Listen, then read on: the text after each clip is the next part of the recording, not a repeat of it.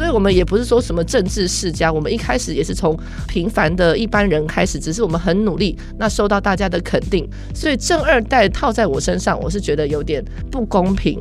嗯，我们的邻居都跟我讲说，你根本就不是正二代，你张文杰加上张茂南根本就是我们家巷口的牛肉面。什么是牛肉面？我看起来很像牛肉，还是我看起来很好吃？嗯，他说不是，因为呢，如果你家巷口有一家牛肉面很好吃，味道很好，你会不会希望说这个爸爸妈妈呃，如果想要退休了之后，是不是让他的下一代继续把这个美味流传下去？对。而我就是想要把这个美味，那这个美味就是认真踏实服务的精神，我要把这样子的美味流传下来。轻松讲正事。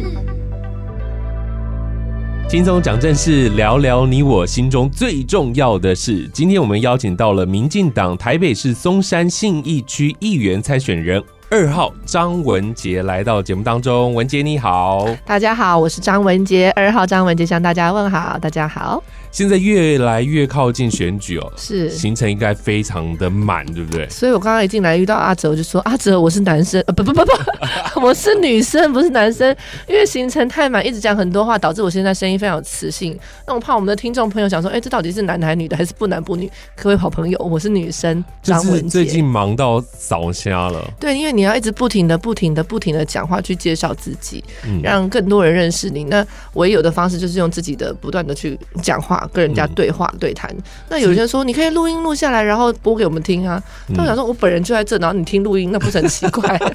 就拿着录音，然后不讲话 这样。对对对对对，所以我就是还是选择一而再再而三，一直用我的声音去跟大家认识。但久而久之，就会变成这种比较有磁性的声音这样子。你还要跟大家讲说我是女生哦，这样。大大部分看大部分看外表，应该就知道女生了。现在通常行程是从几点到几点啊？呃，六点。到十点，早上六点到晚上十点。对，因为我们这个选举期间的这个选举相关的活动，依政府规定只能到十点，所以我们到十点就会结束选举活动。嗯、但选举活动完之后，我们可能还是要做个会议讨论，或者是呃明天的行程安排。嗯、那早上的六点开始，是因为因为我是我们松山新一区的民进党唯一新人。嗯、那既然是新人，就必须要比现任者或者是比其他人更加更加的努力。所以我会六点就会起来去站路口，嗯、所以很多市民朋友就会看到我在街头站路口跟大家问好这样子。那现在一天的睡眠有多久？嗯，其实是很断断续续，因为我刚生完孩子没多久，我还在喂母奶。所以我，所以我通常看完会回到家，呃，十一二点我孩子已经睡了。你知道喂母奶的孩子，他的睡眠时间会比较浅，所以他一直醒来，一直醒来，我就会一直喂，一直喂。但大概整个睡眠时间加起来应该也有四五个小时有。嗯，然后六点起来，然后开始跑行程，到晚上十点还要开会。对，啊，中间能睡的时间就是坐车三分钟，三分钟就要眯一下，这样眯一下。对，但其实不太有这个时间。所以，当你投入选举的这段期间，几乎每天的生活应该都这样吧？一开始的初期不会到这么早出门，因为初期你必须要更多更多的时间去规划你的行程安排，去想一想你的证件，去想一想你的政策，还有看看说，因为呃初期也很多的社区的活动，所以我们会去跑这些社区的活动。但越来越后面，其实现在不是只有市议员的选举，也有市长的选举，也有里长的选举，所以这个时候的办活动已经不那么多了。但是又在因为疫情的情况之下，让我们新人很难得。可以碰到大家的这个机会，所以我们就只能想办法让大家看到我们。于是我就想到说，哎，那就是要起得更早去站路口，让大家看见我。真的很辛苦，很辛苦。是 其实前阵子我看到了新闻哦，就是有人对你家恐吓、威胁，对不对？然后还去你家泼这稀饭啊，放鞭炮。你现在家人都还好吧？没有任何的伤害？对，应该是这样讲。我从登记参选以来就。一直受到这个恐吓威胁，这两个半月以来大概有六七次。嗯，那一开始我都是想说忍下来，因为他如果只是针对我，我可以忍，我就忍。那我会去看看这个情况需要做怎么样的调整。嗯，那但是到后来，因为我认为这个是暴力犯罪，所以我把它界定为他是施暴者。渐渐的，这个施暴者他的行径已经越来越荒腔走板。为什么我会觉得说他荒腔走板？他一开始。因为其实一直到现在，我也不知道他是谁，嗯，我不根本没有见过他，嗯、我跟任何人在选举期间都无冤无仇，所以不知道是哪里来的人要呃，怎么怎么会知道我家住哪里？我家还不是住一楼，我家是住楼上。嗯，那他一开始先对我家的大门泼洒热稀饭、热面线，甚至往我家楼上丢东西。嗯，那我这些觉得，你如果只是针对我或我家户，我觉得都还可以，因为我也不想要浪费到这个社会资源。是。但是，一直到他有一天是在凌晨，大家在熟睡的这个三四点的时间，在凌晨放鞭炮，嗯，我就觉得这个行径已经太夸张。因为放鞭炮这个东西，尤其是在大家都在睡觉的时候，对啊，很容易就造成公共的安全的影响，所以我就。隔天马上就报警，那我也非常谢谢警方很认真在查这个事情。现在施暴者已经抓到了，但是我还是不知道他为什么要针对我来。当然，选举期间很多奇怪的说法，那因为我其实我认为哈，我们年轻人参与这个公共事务，就我而言。我只是想要认真做事。那因为我在议会服务十六年，我想要的就是我把我议会历练，那可以在地方实现，让大家的生活更好，这才是我要的，所以我才投入选举。但我不知道这个人为什么要冲着我来。那他在冲着我来的这个期间内呢？因为我就刚刚讲了，如果是冲着我自己，我可以忍；但因为我家里有老有小，我有跟公婆住一起，那我也有小孩子，所以。这两个半月，我其实根本是有家归不得，我就是要去借住亲友的房子，然后先把小孩支开，然后把家人都安排到其他地方，呃，很少回家，也几乎不太能够回家。那但是有时候三不五时还是要回家看一看，所以。大概是这个状况，所以这个就会提到说，呃，上周吧，上周这个苗栗县议长中东锦到台北市政府要会见这个柯文哲的时候，我才会到现场去抗议。嗯，我抗议的是说，我希望我们台北市对于这个暴力犯罪是零容忍。是，那因为这个中东警议长他有一些些争议，那我不知道台北市的市长柯文哲面见他的贵宾，在这么紧张的时刻是有什么样特别的意义或者是目的，这个我不晓得。嗯，但我到现场是要表达的是说。我们台北市的市民是要一个居住安全的环境，所以我会到现场去抗议，就是说我希望台北市政府柯文哲要重视大家的生命财产以及居住安全，所以我带到现场说，暴力犯罪应该是要零容忍，而不是让暴力犯罪从外县市引到台北市。是啊，这也是所有市民希望的，是希望我们自己的生活能够非常的安宁嘛，对，安全这样子，不希望有任何的暴力产生。是是是。我知道文杰，您的父亲哦，张茂南，他过去曾经担任过四届的议员，在今年决定把棒子交给你哦。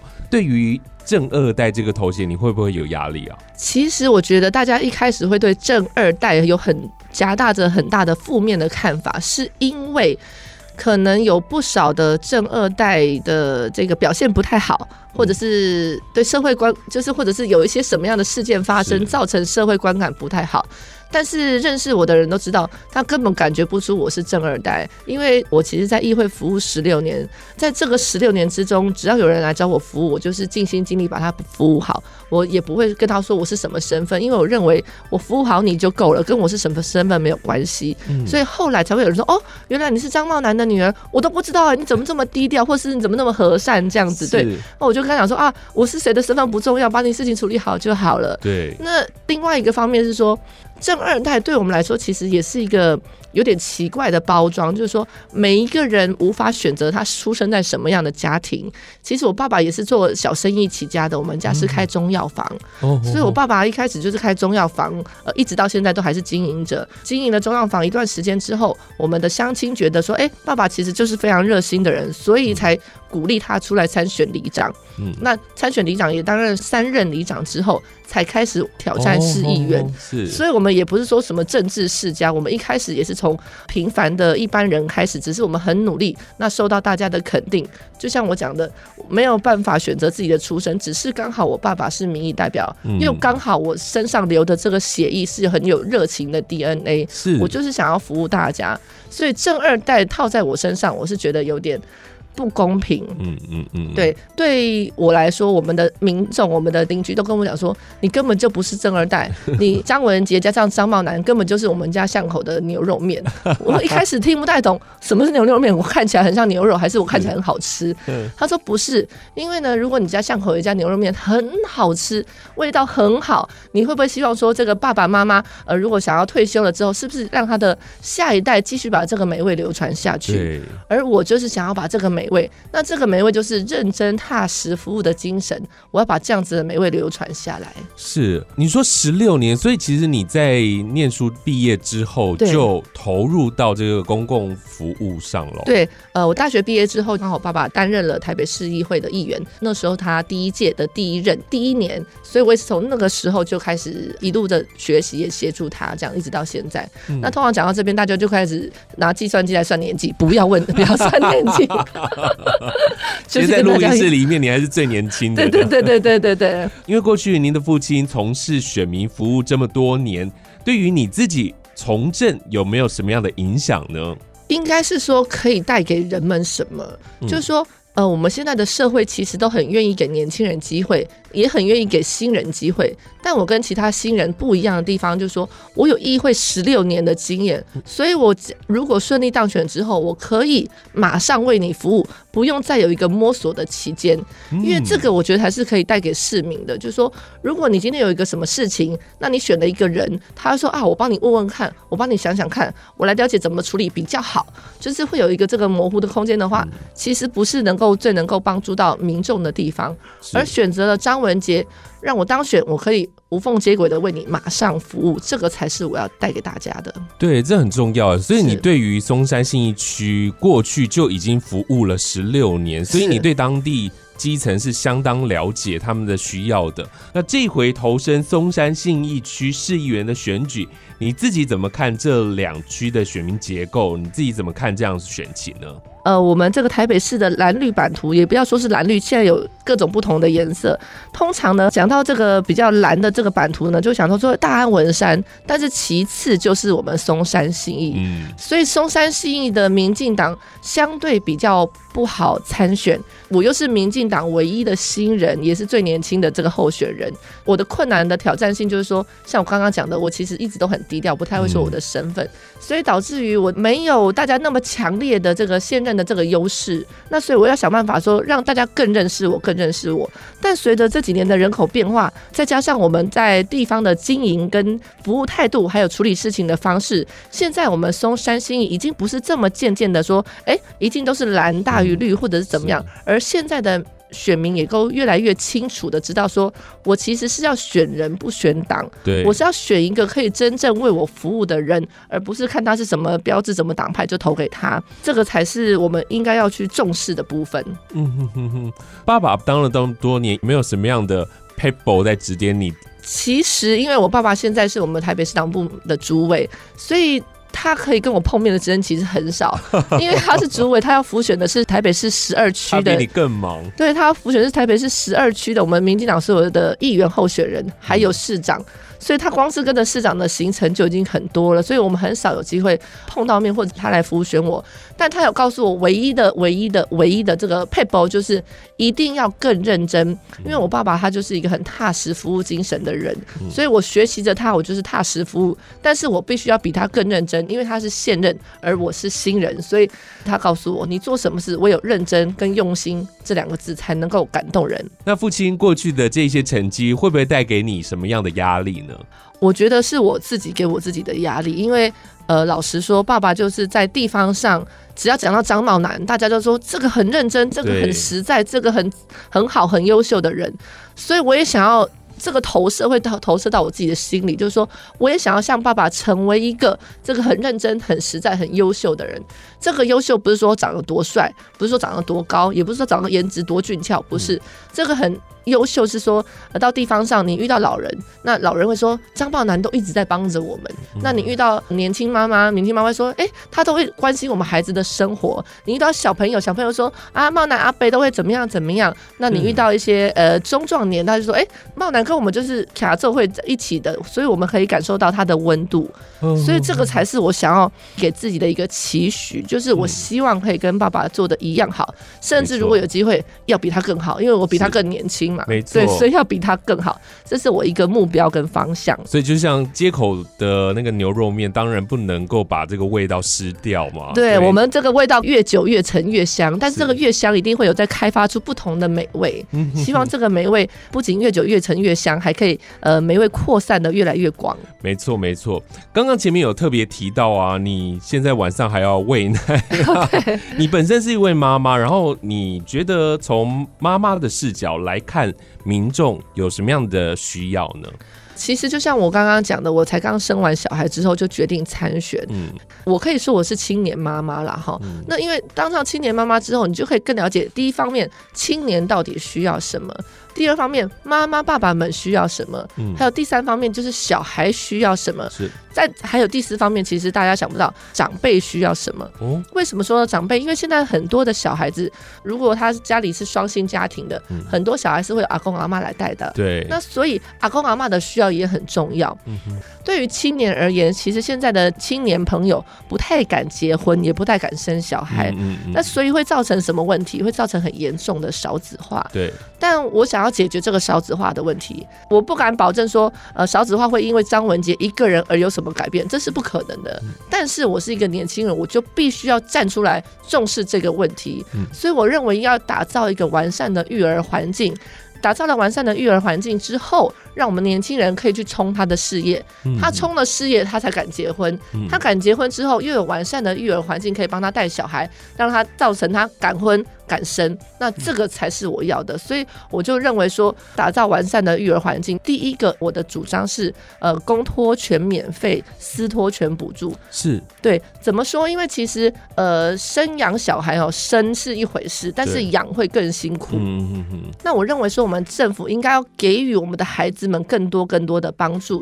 那这样讲到公托的部分，其实现在的公托的这个中签的比率非常非常低，大概只有三点七。都还是要用抢的，啊，都是要抢的，因为我们的邻居阿嬷就说：“哎，文杰，你知道我明天要去哪里吧？”我说：“你去哪里？”他说：“我明天要去拜拜。”我说：“为什么？”他说：“我因为我明天下午哈那个学校小孩子幼稚园要抽签，我要去拜拜，我才能抽到啊。”那他讲话这个意思，我就说：“哦。”原来中签率已经低到阿公阿妈担心要去，只能求神，只能求神拜佛这样。所以我觉得说这样的情况之下，其实少子化的影响是让我们其实国小的校舍很多校舍是空的，很多班级是空的。那我们是不是能够思考说，哎，这个班级是空的，教室是空的情况之下，是不是能够有所调整？有一些环境，有一些空间是给我们的托婴幼儿园的部分，是有把这个幼儿园的环境给打造了，那他就可以有多一点。小孩多收一点小孩，那才能够让阿公阿妈、爸爸妈妈、呃青年以及孩子都可以放心。嗯哼，因为。不管是公托还是私托，嗯，这一次您提出来的政见就是希望都能够帮助家长支付这些金额，这样。对，我认为不仅仅是帮助家长，也是帮助这些托育的环境。嗯，那譬如说，你说我说公托全免费，那公托全免费，那当然是政府会挹注一些补助来给我们的家长。那私托全补助，补助的情况之下，我们要让私托愿意加入这些产业，政府也必须对私托的这个环境也要给予帮助。因为我知道现在政府对于这个私托的环境，他们给的补助也很少，嗯，所以让其实私托的业者他想要做得更好，但又卡在他的经费或卡在政府的一些规定的受限，让他没办法打造更好的环境。所以我认为这个是呃公部门、私部门都必须要一起合作的，嗯哼，而必须有人穿针引线。没错，没错，我觉得现在真的大家都在关注这个育儿的议题嘛，是。那这个我觉得蛮重要的。它另外一面就是长辈了，长照的议题。长照的议题其实大家也开始做关注了。针对长照这个部分，您的看法是什么呢？呃，我这边跟大家报告一些数据好了。呃，我们台北市一百一十一年的这个高龄人口占总人数的百分之二十点二十四趴，预估这样看起来，二零三五年哦，将达到百分之三十趴。也就是说，台北市到二零三五年的时候，已经是超级高龄化的一个社会。就是三个人有一个人是老人。对，你看多可怕啊！你在路上可能三个一个是老人。变成说，老人的生活其实也要受到很大的重视以及照顾。没错。那我提出的是，我希望能够让社区共老，也然后让这些长者能够乐龄在地安老。那什么叫做乐龄在地安老？就是说，我不希望我们的这个长者，如果不是特殊情况，不要送到这个所谓的安养安养院。对，我也不希望我们的长者是在家看电视，或者是被电视看。因为我很多，我就问长者说：“哎，啊，你在家都干嘛？”我说啊，我得跨电视呀。我说啊，跨什某起跨电视还是电视跨力？他就是他就会哈哈笑，因为他们看着看着就会睡着了。是，但其实这样子会影响到他的生理，就是说你常常看电视啊，你没有去动脑筋，没有去走走户外走走，你可能会让你越来越失智，越来越老化。是，那影响造成的是社会、国家、政府以及你的孩子们花要花更多大的力气来照顾你。但我在想。呃，我想要提出的是，我主张邑里要有一个老人关怀据点。嗯嗯，这个关怀据点就是说我可以在这边让老人来共餐，让老人来学习一些课程，各种的课程，各种的活动，让他可以从家里走到外面来。嗯，那这个呢，其实我认为最主要就是要，呃，让他们。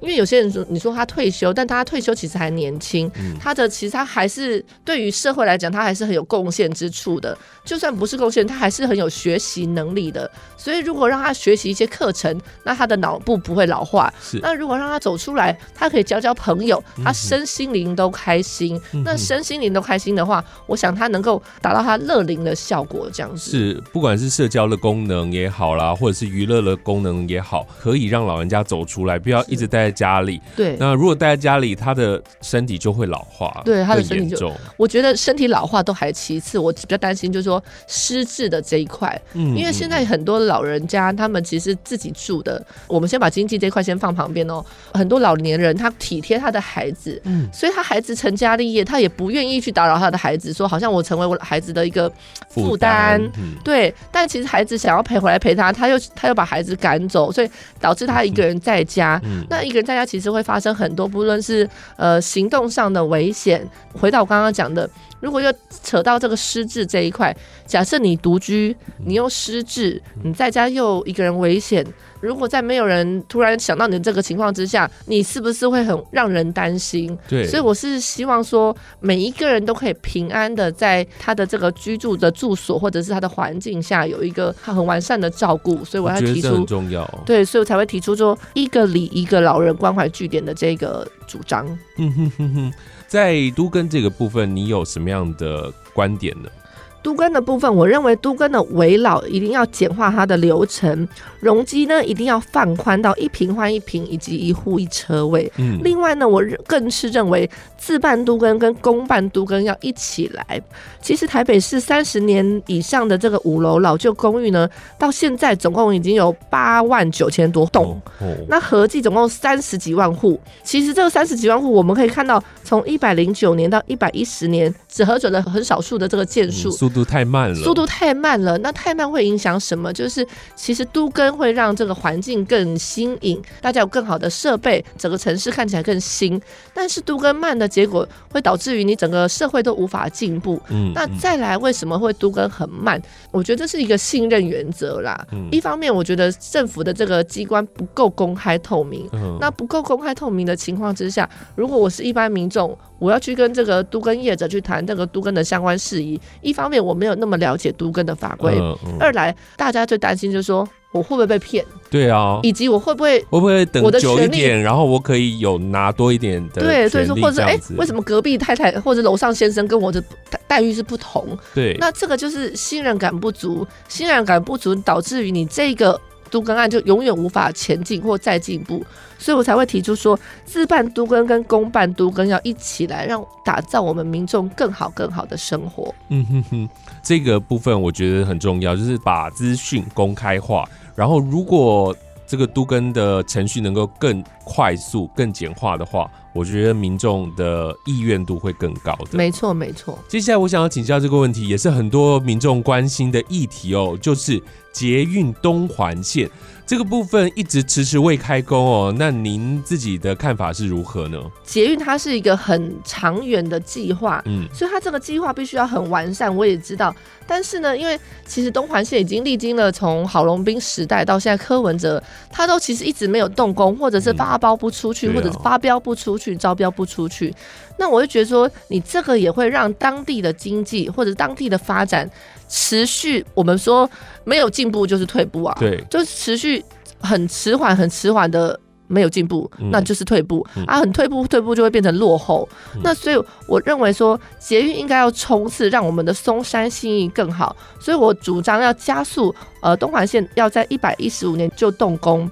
当地人对于这个东环线都是非常的期待，但是没有一个市长去真的是遇到什么状况来跟民众说明或让民众了解，就是说如果你做不好或者不好做，你也跟我们大家讲，让我们心里有个底嘛。我想要做生意的人，我可以知道说，哎，我这个生意可以做多久？我想要买房的人可以知道说，哎，我大概什么时候买房，什么时候卖房或什么？你不要把它界定为好像是嗯，民众跟这个政府政府的勾结还是不是？不是，我们其实民众就是要清清楚楚知道说我们的生活的环境是一个怎么样的进步，或者是一个怎么样的进度。嗯，所以我认为说我要加速这个东环线的动工，我们在地的这个发展能够快速的进行，那又要让在地的这个商圈能够活络，最重要的是要让在地的居民能够知道说我的生活、我的环境到底是什么样的一个情况，而不再是懵懵懂懂、不知所措的情况。是是是，所以。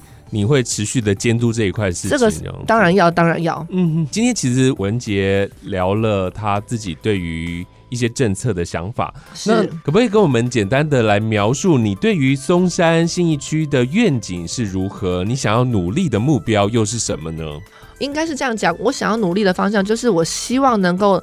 带给大家更好的生活，打造更好的松山信义。两周前不是有个泥沙台风吗？对，那泥沙台风呢？那个时候就因为呃风大，那但是雨更大，它的暴雨呢，让我们基隆河的这个呃河水暴涨。对，那暴涨之后，这个河水就灌到我们的河滨公园来。我先举一个这个例子。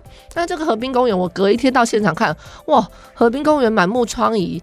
它在现场，我们河滨公园部分那有一个关山河滨公园，那这个是一个很漂亮的一个场地。除了有草皮之外，有步道之外，还有一个锤球场。那这个是呃，不管大人小孩都常常在这边运动的地方。嗯，那因为尼莎台风过后之后呢，这个河水暴涨，那倒灌，那所有所有的泥沙、树枝、垃圾，还有死鱼及的尸体。都在这个地方产生。这个地方就是说，其实我用这个小小的事情，我就想要把它处理好。意思是说，台风的隔一天，我看到这个满目疮痍的环境，但我心想，其实隔一天发生的事情，应该要做更快速的处理，对，让它回归到正常生活，才是民众想要的。所以我就在办理的开会，我就请现场的环保局、体育局、水利处到现场看看，说这样的情况是不是能够赶快的处理。那为什么要赶快处理？一来要还给民众一个很干净的环境。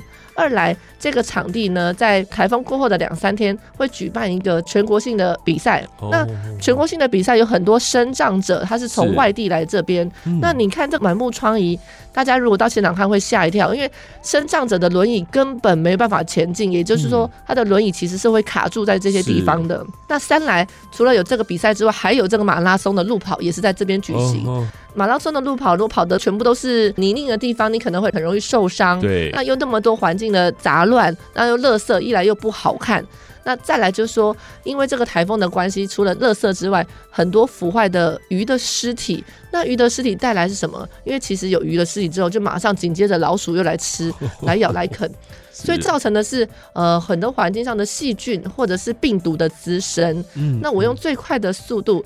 召集了公部门来想办法处理这个问题。两天之内，我们清除了这整片整片的这个泥沙淤积以及垃圾的情况，并且做了消毒。这个消毒是我特别提出来的。那为什么要做到消毒？因为刚刚讲的，它会有细菌，会有病毒的滋生，所以我要求他们说，不仅要清除干净。更要消毒干净，让路过的人，让没有路过的人都一样，给他这样一个很干净的环境。这个是我想要做的一个目标。我的目标就是，我希望让松山信义更好。我希望。我能够为大家服务的事情能够更多，让大家的生活好，让大家的这个环境好，让你的这个身心都很舒畅。那这个是我想要带的目标。嗯、是是是。那你说愿景，其实我们松山新有很多很多的这个商圈。呃，我们举一个饶河街来讲好了，我们松山区有一个饶河街的夜市，那后面就是跟这个呃河滨公园其实是一体的。对。如果这个商圈夜市跟这个河滨公园它有一个带状线的发展，我觉得那可以刺激当地的。生活，当地的经济的发展很热络，不再是像现在，因为现在疫情的关系，也因为疫情的关系，所以经济哈不是那么的好。那大家到饶河街看一看就知道，生意已经不复以往。啊、但虽然说跟以前都不一样，对，虽然说因为疫情呃慢慢缓解关系，有人潮有回来一点，但是对于当地而言，还是需要很多进步的空间。嗯嗯、所以我未来希望说，松山新义不单单是只有这个饶河街的部分，包含五分埔，包含松烟文化园区，如果它能够有一个带状的这个整合、带状的发展，我相信会让松山新义更好。是是是，哇！今天听文杰这么说啊，真的蛮多对你的期待。这样子，是在最后有没有什么样的话想要对您的选民说的呢？呃，我还是要先跟大家自我介绍一下，我是呃松山新义区的市议员候选人二号张文杰。嗯、我是在这一区的民进党唯一新人，也是这个呃民进党最年轻的候选人。那我知道我们社会其实都愿意给年轻人、给新人一个机会为大家服务，但我要告诉大家，我虽然是新人，但我有议会十六年的经验，我可以议会经验。马上在地方为你实现，我可以用心竭尽所能的为你更好的服务。我想要的就是守护大家的未来，希望大家给文杰一个机会，认真服务、踏实服务、用心服务。我是张文杰，杰心为你守护未来。不仅如此，张文杰杰心为你守护孩子的未来。希望大家给青年妈妈文杰一个机会，为你服务。今天很开心能够邀请到台北市松山信义区市议员参选人二号张文杰来到节目当中，也预祝您顺利当选。谢谢，谢谢。我是二号二号张文也，感谢大家。关心国民大小事，就听轻松讲正事。